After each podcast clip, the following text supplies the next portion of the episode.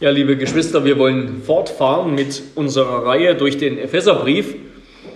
Wir kommen zu den letzten Versen des ersten Kapitels. Die Predigt wird die Verse 1, 19 äh, bis 23 behandeln unter dem Titel, unter der Überschrift Gottes Kraft, zuerst in Christus, dann in uns. Wir lesen aber zum besseren Verständnis, um den Kontext zu haben, ab Vers 15. Epheser Kapitel 1, Abvers 15. Hört das lebendige, unfehlbare Wort Gottes. Darum lasse auch ich, nachdem ich von eurem Glauben an den Herrn Jesus und von eurer Liebe zu allen Heiligen gehört habe, nicht ab, für euch zu danken in meinen Gebeten und, und in meinen Gebeten an euch zu gedenken, dass der Gott unseres Herrn Jesus Christus, der Vater der Herrlichkeit, euch den Geist der Weisheit und Offenbarung gebe in der Erkenntnis seiner selbst. Erleuchtete Augen eures Herzens, damit ihr wisst, was die Hoffnung seiner Berufung und was der Reichtum der Herrlichkeit seines Erbes in den Heiligen ist, was auch die überwältigende Größe seiner Kraft an uns ist, die wir glauben gemäß der Wirksamkeit der Macht seiner Stärke die hat er in seinem Christus wirksam werden lassen, indem er ihn von den Toten auferweckt hat und eingesetzt zu seiner Rechten im Himmel. Weit über alle Reiche, Gewalt, Macht, Herrschaft und jeden Namen, der angerufen werden kann, nicht allein in diesem Zeitalter, sondern auch in dem zukünftigen. Und alles hat er unter seine Füße getan und hat ihn als Haupt über alles der Kirche gegeben welche sein Leib ist, nämlich die Fülle dessen, der alles in allem erfüllt. Wort des lebendigen Gottes. Ja, liebe Brüder und Schwestern in unserem Herrn Jesus Christus, wir wollen uns diesen Text anschauen unter diesen beiden Punkten. Gottes Kraft zuerst in Christus und dann zweitens Gottes Kraft dann in uns. Gottes Kraft also zuerst in Christus. Der Apostel Paulus, er schreibt ja hier an diesen Zeilen nach diesem langen Eingangsgebet, er fährt mit dem Thema Gebet im Grunde fort und schreibt von seinem Gebet für die Epheser.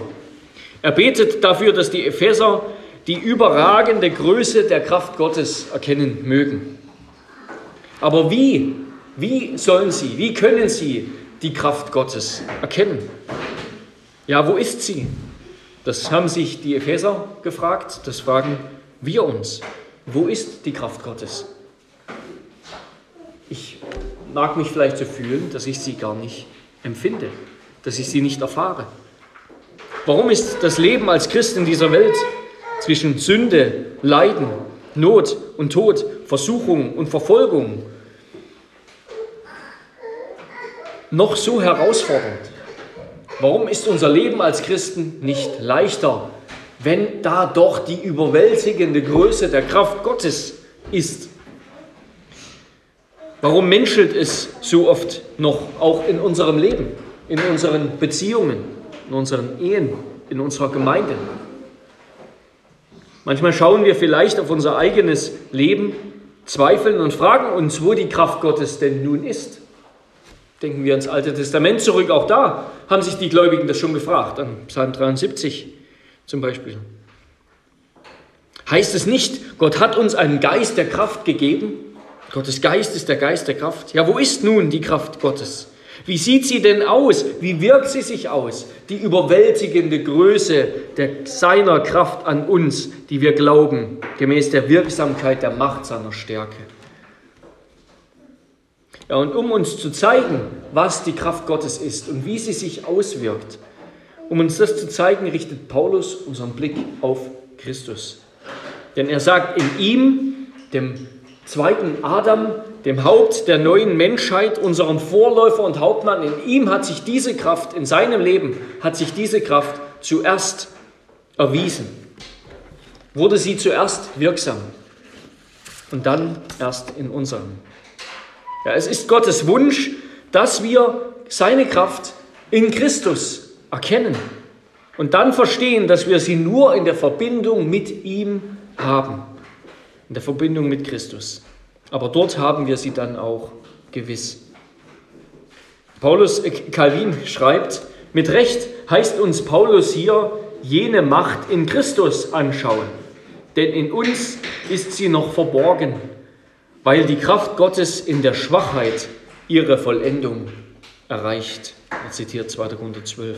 Und Calvin fährt dann fort. Wir nämlich sind noch der Gewalt des Todes unterworfen. Er besitzt durch himmlische Machttat von den Toten auferweckt die Herrschaft über das Leben. Wir leiden unter der Knechtschaft der Sünde und leisten von zahllosen Mühseligkeiten umgeben einen harten Kriegsdienst. Er, der zur Rechten des Vaters sitzt, hat, hat die oberste Leitung im Himmel und auf Erden inne und feiert nach der völligen Besiegung und Unterwerfung der Feinde einen großartigen Triumph. Wir werden hier durch den Mangel an allen Gaben gedrückt. Er ist vom Vater zum Herrn und Verwalter von allen eingesetzt worden. Aus diesen Gründen lohnt es sich, schreibt Calvin weiter, lohnt es sich wahrlich, unsere Sinne auf Christus hinüberzulenken, damit wir in ihm wie in einem Spiegel die herrlichen Schätze der göttlichen Gnade und die unermessliche Größe der Kraft wahrnehmen, Dinge, die in uns noch nicht sichtbar sind. Ja, das wollen wir tun, auf Christus blicken, wie in einen Spiegel schauen und dort nicht den gleichen mangelhaften Menschen sehen, der wir sind, sondern Christus, in dem die Kraft und die Gnade Gottes zur Vollendung gelangt ist. Deshalb richtet Paulus unseren Blick auf Christus, damit wir die Kraft Gottes erkennen und verstehen, was es damit auf sich hat. Paulus schreibt, dass die überwältigende Größe seiner Kraft, dass, sie, dass Gott sie an seinem Messias, an seinem Christus hat wirksam werden lassen. Vers 20. Da steht, er hat sie an Christus wirksam werden lassen.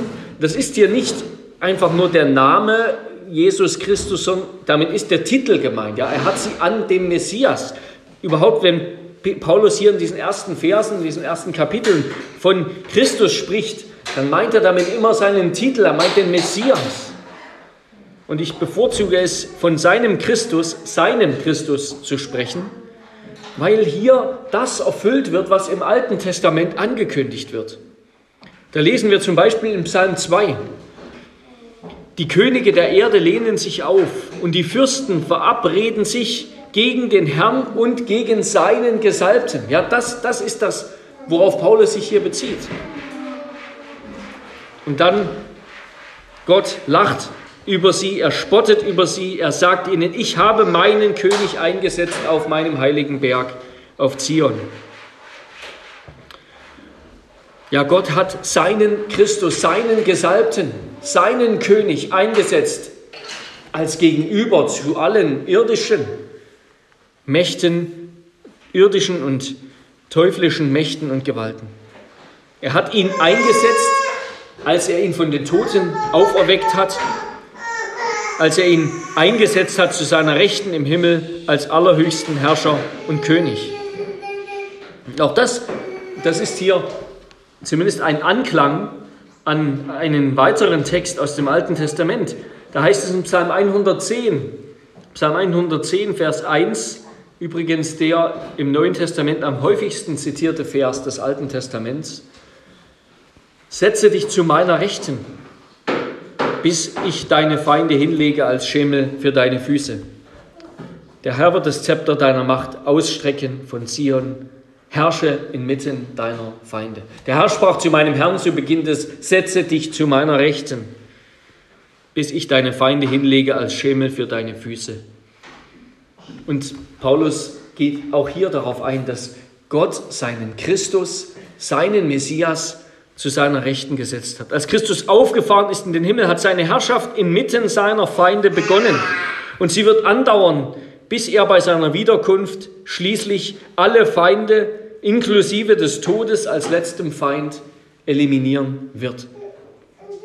Als Christus auffuhr in den Himmel und sich zur Rechten Gottes setzte, wurde er zum höchsten König gemacht, zum König aller Könige. Ja, die Rechte Gottes, das ist kein Ort, sondern es beschreibt die Machtvollkommenheit. Es beschreibt die Machtvollkommenheit, die der Vater Christus übertragen hat. Christus regiert jetzt mit der gleichen Macht, mit der Gott herrscht. Ihm wurde die Macht Gottes übertragen, die Königsherrschaft Gottes, sodass Christus im Namen Gottes jetzt herrscht über alles. Ja, wer sonst besitzt solche Macht? Niemand. Niemand besitzt solche Macht. Kein Mensch, denn keiner hat den Tod überwunden. Keiner hat den Fluch der Sünde hinter sich gelassen. Alle sind wir noch ungerecht und unter dem Fluch Gottes ohne Christus, unter Gottes ewigem Urteil der Verdammnis. Und auch kein Engel wird das Neue Testament nicht müde zu betonen. Weder die guten, auserwählten Engel Gottes noch der Teufel und seine bösen Diener, keiner von ihnen besitzt die Macht Gottes. Keinen von ihnen hat Gott auf seinen Thron gesetzt und ihn seinen Sohn genannt. Der Hebräerbrief führt das ausführlich aus in Kapitel 1. Nein, allein seinen Gesalbten, seinen Gesandten Jesus, den Christus, hat Gott erhoben, weit über alle Reiche, Gewalt, Macht, Herrschaft und jeden Namen, der angerufen werden kann, nicht allein in diesem Zeitalter, sondern auch in dem zukünftigen. Ja, Christus wird hier mit Worten der Superlative beschrieben. Paulus hat zuvor vier Kraftbegriffe gebraucht, ja, die Kraft, die Macht seiner Stärke.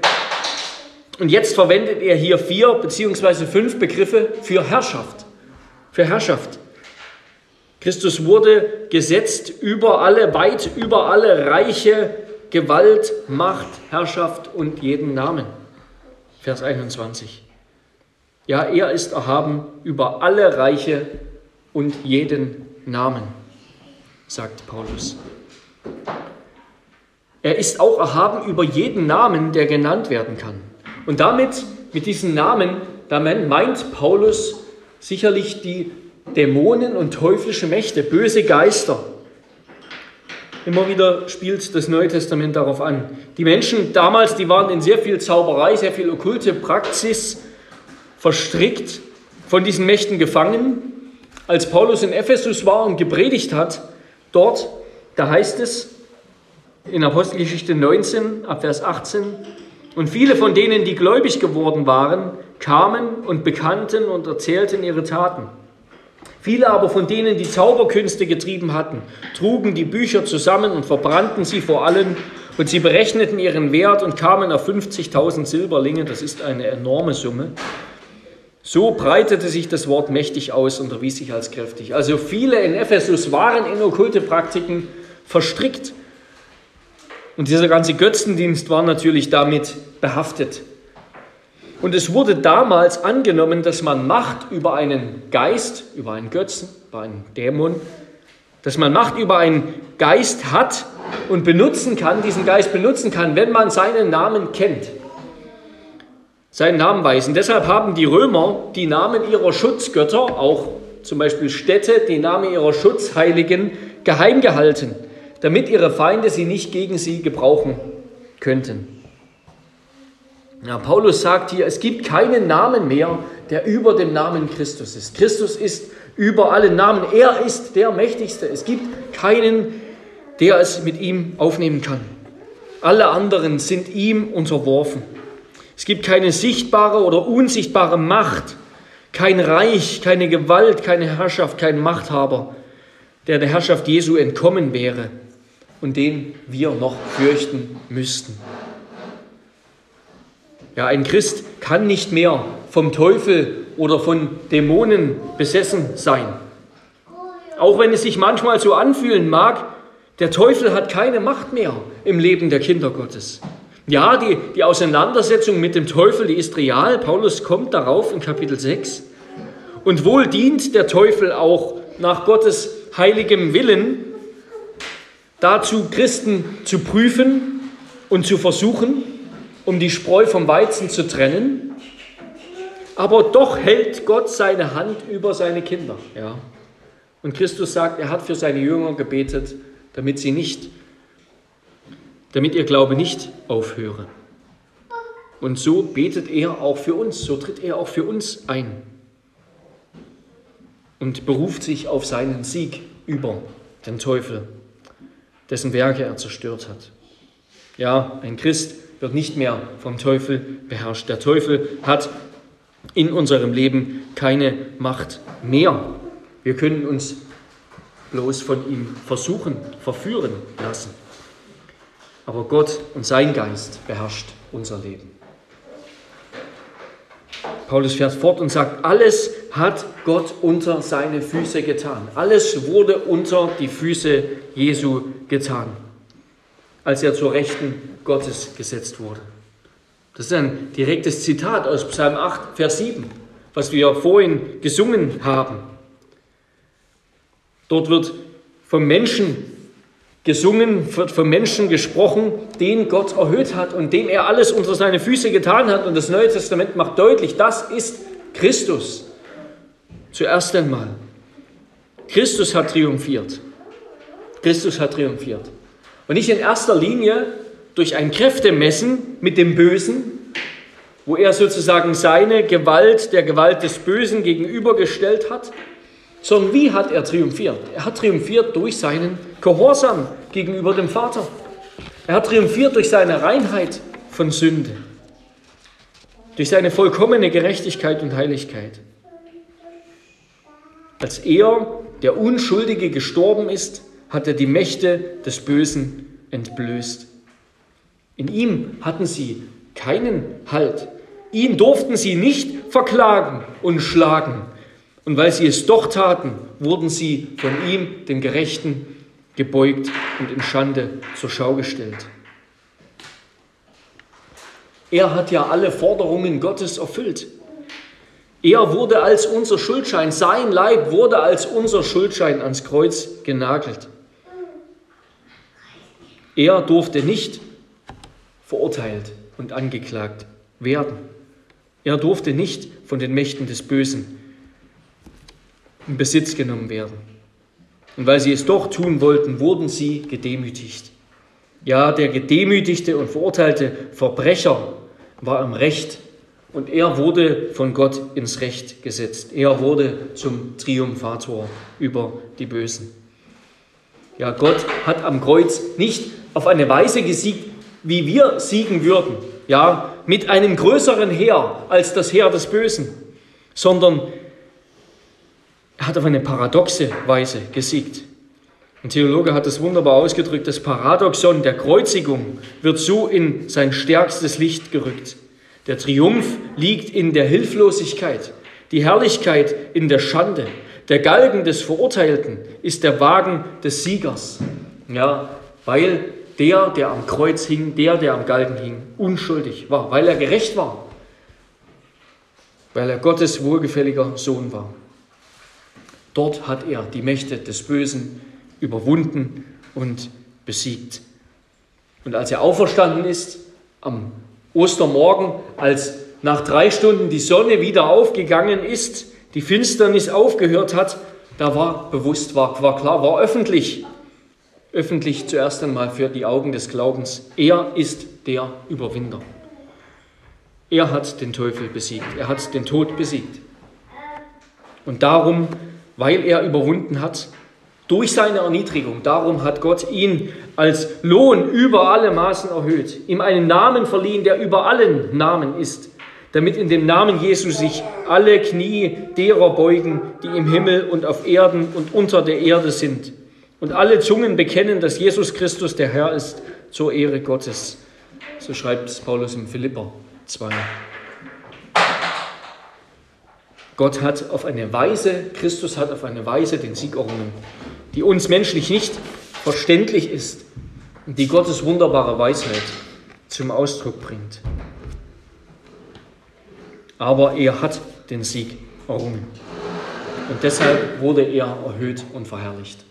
Deshalb hat er jetzt alles Recht und alle Macht in Gottes Namen über alle Herrschaften und Reiche zu regieren. Und deshalb brauchen auch wir den Einfluss der Sünde und die Macht der Versuchung und die Kraft des Teufels nicht mehr zu fürchten, so mächtig sie auch sein, sondern wir dürfen uns an Christus wenden und ihn anrufen und um Hilfe bitten, denn er ist der König. Nichts vermag uns noch von ihm zu trennen, denn in allem überwinden wir weit durch den, der uns geliebt hat. Und damit kommen wir zum zweiten Punkt. Gottes Kraft, zuerst in Christus, dann in uns. Ja, nach Gottes Willen ist Christus, so hat es Paulus auch schon in Kapitel 1 gesagt und gebetet, Christus ist das Ziel, das Haupt der ganzen Schöpfung und Geschichte. Es war Gottes Absicht, alles in ihm zusammenlaufen zu lassen, auf ihn zulaufen zu lassen. Christus als den Höhepunkt der ganzen Geschichte hinzustellen. Es war Gottes Absicht, diese Welt zu erneuern und zu heilen und alles in ihm zu erfüllen. In ihm ist alles wirksam geworden. In ihm hat sich alles erfüllt, was das Alte Testament ankündigt. Und durch den Heiligen Geist werden wir mit ihm vereint, damit all das, was wahr und wirksam ist in Christus, auch wahr und wirksam wird in uns. Ein Mangel, den wir in uns vorfinden, der findet in Christus das Gegenstück, die Fülle, die Fülle, die unseren Mangel ausfüllt. Wieso? Wieso wir? Wieso wir? Weil Gott uns aus Gnade erwählt hat, dass wir zu seiner Kirche gehören, dass wir Glieder am Leib Christi sind.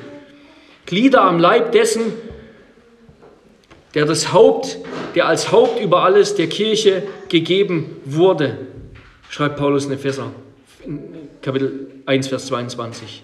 Der als Haupt über alles der Kirche gegeben wurde, welches sein Leib ist, nämlich die Fülle dessen, der alles in allem erfüllt.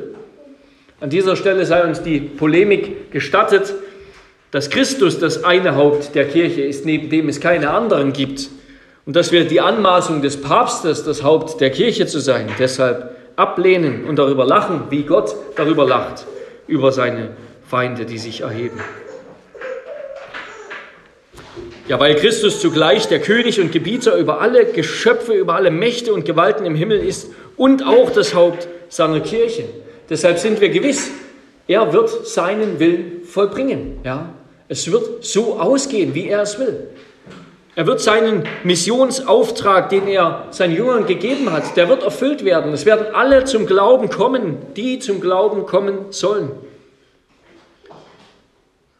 Er wird seine Kirche von Anbeginn der Welt bis ans Ende versammeln, schützen und erhalten. Und auch ich darf gewiss sein, dass ich ein lebendiges Glied dieser Gemeinde bin und ewig bleiben werde, weil Christus sowohl der Herrscher über alles ist, als auch als dieser Herrscher als Haupt der Kirche, zum Haupt der Kirche gemacht wurde, zum Haupt des Leibes.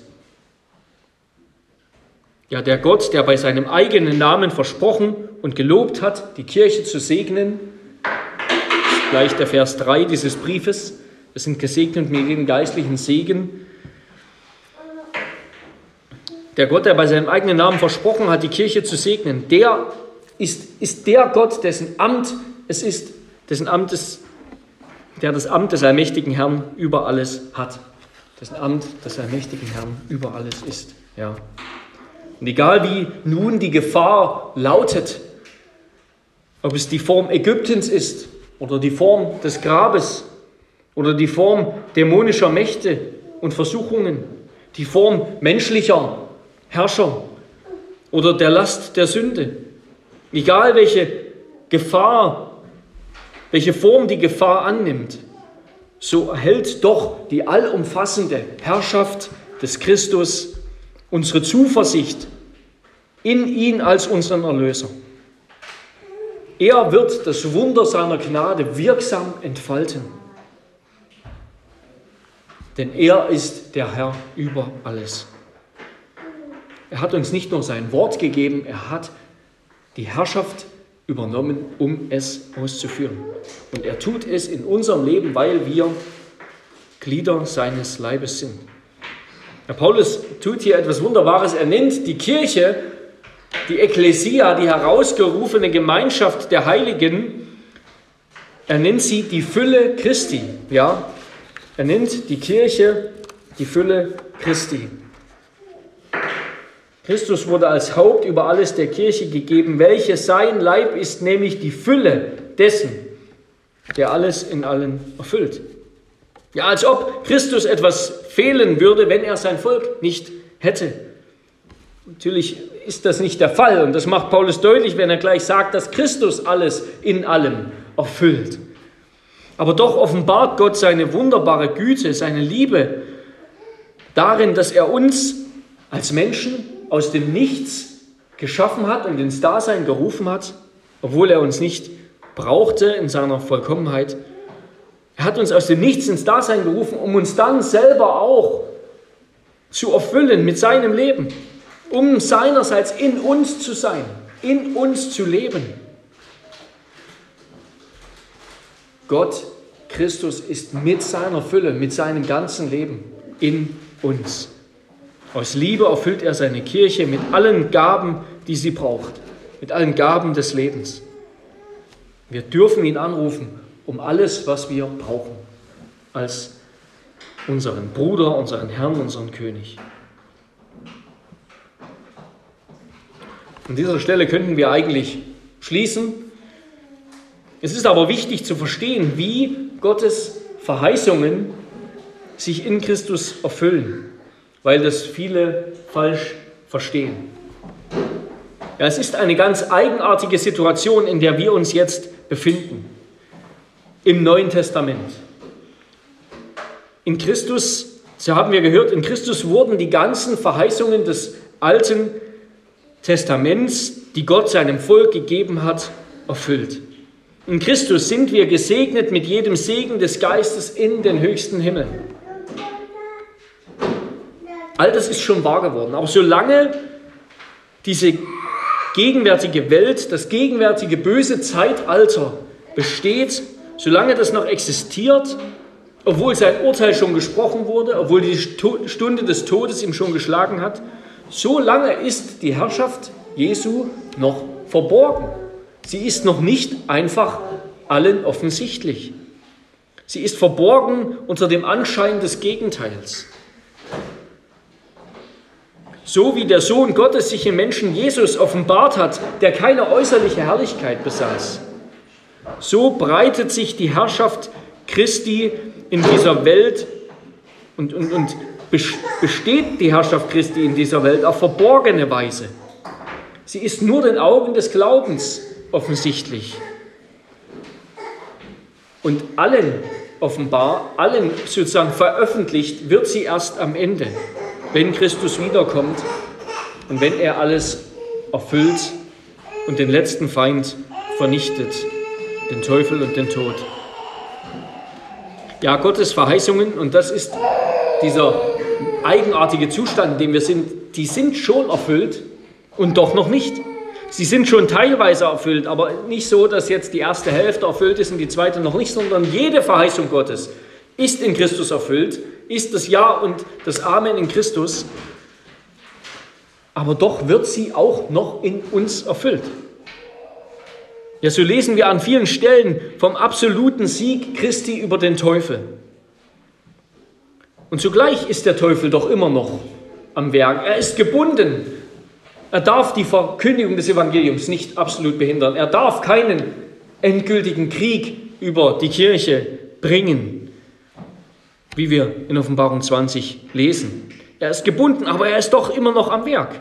Und Paulus verheißt und segnet die Kirche, wie wir am Ende auch in diesem Gottesdienst gesegnet werden. da sagt der Gott des Friedens aber wird den Satan unter eure Füße treten in Kürze.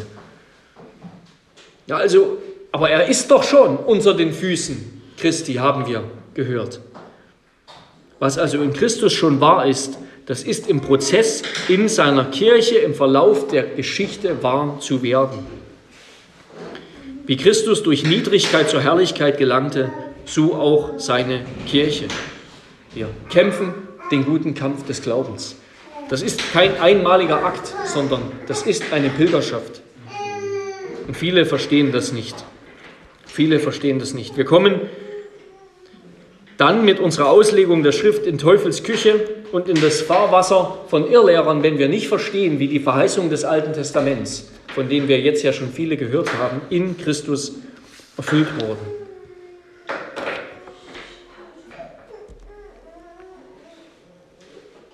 Wir müssen verstehen, dass so wie das Alte Testament eben redet, ja, dass die, die Propheten die, des Alten Testaments, dass sie mit ihrem eigenen Farbkasten, mit ihrer eigenen Palette gemalt haben. Mit der Palette ihrer eigenen Erfahrungen. Sie haben das Reich Gottes beschrieben, eben in Form, in der Form, wie sie es verstanden haben. Könige und die Feinde, die sie umgeben haben, ja. Die Geschichte von Gott, von Israel und den Nationen im Alten Testament, die setzt das Neue Testament fort. Aber die setzt Paulus fort, aber er spricht nicht mehr davon, er spricht jetzt von Christus. Die Bilder und Ereignisse des Alten Testaments über den Exodus aus Ägypten, über die Siege über Kanaan, Edom, Moab, das davidische Königtum, der Tempel in Jerusalem, das Volk Israel. All diese Bilder und Botschaften und Verheißungen, die werden nicht etwa entfernt oder gelöscht und jetzt gesagt, nein, all das, das ist Geschichte und jetzt sind wir, geht was Neues los, Jesus und so weiter, Nein, sie werden aber umgestellt, sie werden transponiert auf Christus und sein Kreuz, seine Auferstehung und Himmelfahrt, den Heiligen Geist und seine Wiederkunft. Und das, was eben aus der Sicht des Alten Testaments nur einen Brennpunkt hat, die Wiederkunft Christi, nur als eine einzige aussieht, das hat aus der Sicht des Neuen Testaments zwei Brennpunkte, auch nicht mehr, nicht drei oder vier oder mehr. Zwei Brennpunkte, Christus das eine Kommen Christi ist doppelt, ja, er kommt und kommt wieder. Die Geschichte, die das Neue Testament jetzt erzählt, die handelt von einem, der vom Himmel gesandt wurde, um den Kosmos seinem Schöpfer und Herrn zu unterwerfen. Er wurde von einer Frau geboren, nahm menschliche Gestalt an, er kämpfte gegen den Feind, er siegte in einer bahnbrechenden Schlacht und wurde zur Rechten Gottes erhoben, wo er jetzt als weltweiter Gebieter regiert, wo er seinen Tempel baut, wo er schon jetzt Lob und Ehrerbietung empfängt.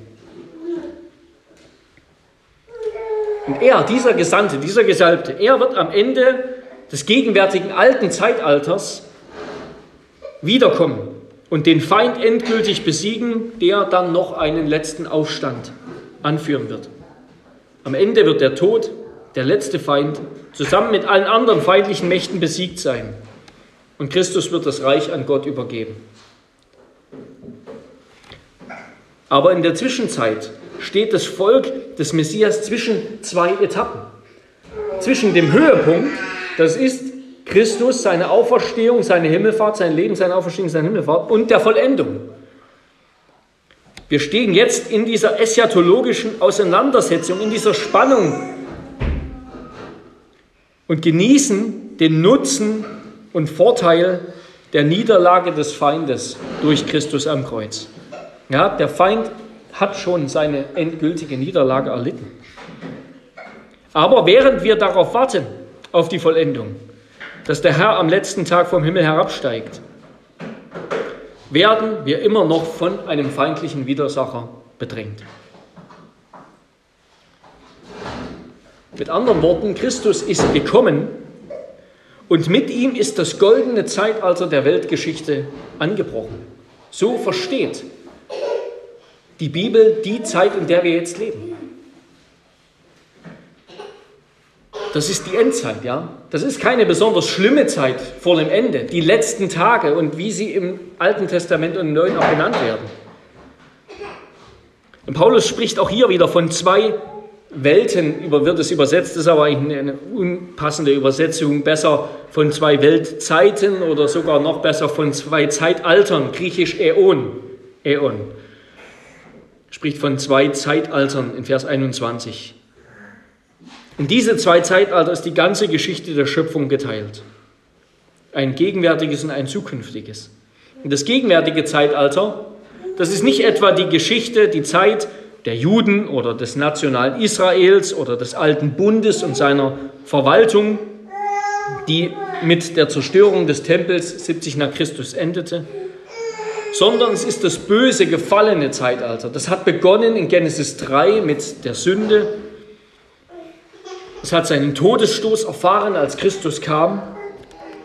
Und mit diesem Kommen Christi in seinem Werk haben die letzten Tage, hat das zweite Zeitalter, das zukünftige Zeitalter begonnen, das ewig andauern wird. Und diese beiden Zeitalter, die überlappen sich. Und die Zeit, in der sie sich überlappen, in der das alte Zeitalter noch existiert, während das neue schon begonnen hat, nennt die Bibel die letzten Tage oder die Endzeit. Und das ist das Zeitalter der Herrschaft Christi über diese gefallene Welt. Das Zeitalter, wo er das Haupt seiner Kirche ist, die noch auf dem Boden dieser alten Zeit und alten Welt steht und lebt.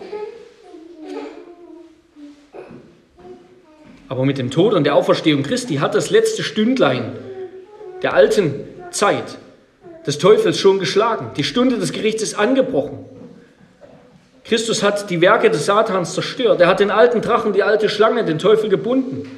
Das Reich Gottes ist nahe herbeigekommen als ein geistlicher Organismus mit einer theopolitischen Ordnung, der durch die Predigt des Evangeliums und Nächstenliebe wächst. Die Kirche, die Gemeinschaft der Gläubigen, die herausgerufene Versammlung derer, die Gott anrufen, ist die Botschaft. Er hat die, die Embassy, die Botschaft, das Konsulat des Reiches Gottes auf Erden, die sichtbare Manifestation der himmlischen Stadt, eine geistliche Familie und Königreich, wie sie in der Ewigkeit, in der zukünftigen Welt sein wird. Der irdische Leib des verherrlichten Hauptes Paulus stellt sich also den gegenwärtigen christlichen Zustand, den Zustand, in dem wir uns jetzt befinden, auf einer so hohen Ebene vor, dass nichts Geringeres oder Niedrigeres als der absolute Zustand des ewigen vollendeten Reiches, des neuen Himmels und der neuen Erde darauf folgen kann. Ja, das Einzige, was größer und was gewaltiger ist als das, was wir jetzt erleben, die einzige größere Gnade und Herrlichkeit, ist die Zerstörung von Sünde, Tod und Teufel, die Auferstehung der Toten und das ewige Leben. Denn alles andere ist in Christus schon da. Ja, die Kirche wird noch wachsen, aber am grundlegenden Zustand der Herrschaft Christi ändert sich nichts mehr. Ein wie auch immer geartetes tausendjähriges Reich, das noch aussteht, wäre verglichen mit der Fülle des Segens und dem Sieg, den Christus bereits errungen hat, eher ein Rückschritt als ein Fortschritt.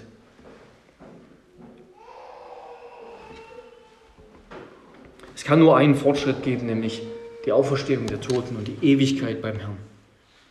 Und jetzt sind wir als Gemeinde der Leib Christi. Ja, wir sind der Fuß, der auf dem Nacken des Teufels steht. Die Gemeinde ist der Fuß Christi, der auf den Nacken des Teufels gesetzt ist. Auch wenn wir uns vielleicht manchmal umgekehrt fühlen, ja, als ob uns der Fuß im Nacken steht. Der Fuß des Bösen und der Sünde. Aber so ist es nicht. Lass deinen Glauben, deine Gefühle bestimmen, statt umgekehrt. Denke, urteile und handle von Christus her, nicht von dem, was noch vom alten Adam oder der alten Eva in dir ist oder was noch in dieser Welt ist. Denkt und handelt und glaubt von Christus her. Wir sind der Fuß, den Christus auf das Böse, auf den Nacken des Teufels gestellt hat und mit dem er zuletzt, er hat schon seinen, Leib, seinen Kopf zertreten, sein Haupt zertreten, mit dem er zuletzt auch sein Leib zertreten wird. Amen. Lasst uns beten. Herr unser Gott, wir danken dir für das herrliche, wunderbare Heilswerk, das du vollbracht hast und das du in Christus zum Höhepunkt, Höhepunkt gebracht hast. Wir danken dir für alle Verheißungen, die in ihm das Amen haben und das Ja. Herr, wir, wir danken dir, dass wir Anteil haben an seinem Heil, an seiner Erlösung und an seiner Herrschaft. Dass du, Herr Jesus, unser Heiland und Retter, der höchste König und Herrscher bist. Ja, lass uns darum aus Glauben und aus dem Gebet leben. Wir sind nicht mehr Unterworfene, wir sind nicht mehr der Macht des Bösen in dieser Welt unterworfen, sondern wir sind dazu berufen, die Macht des Bösen zu unterwerfen. Hilf uns, so zu leben. Gib uns dazu Weisheit und Gnade. In Jesu Namen. Amen.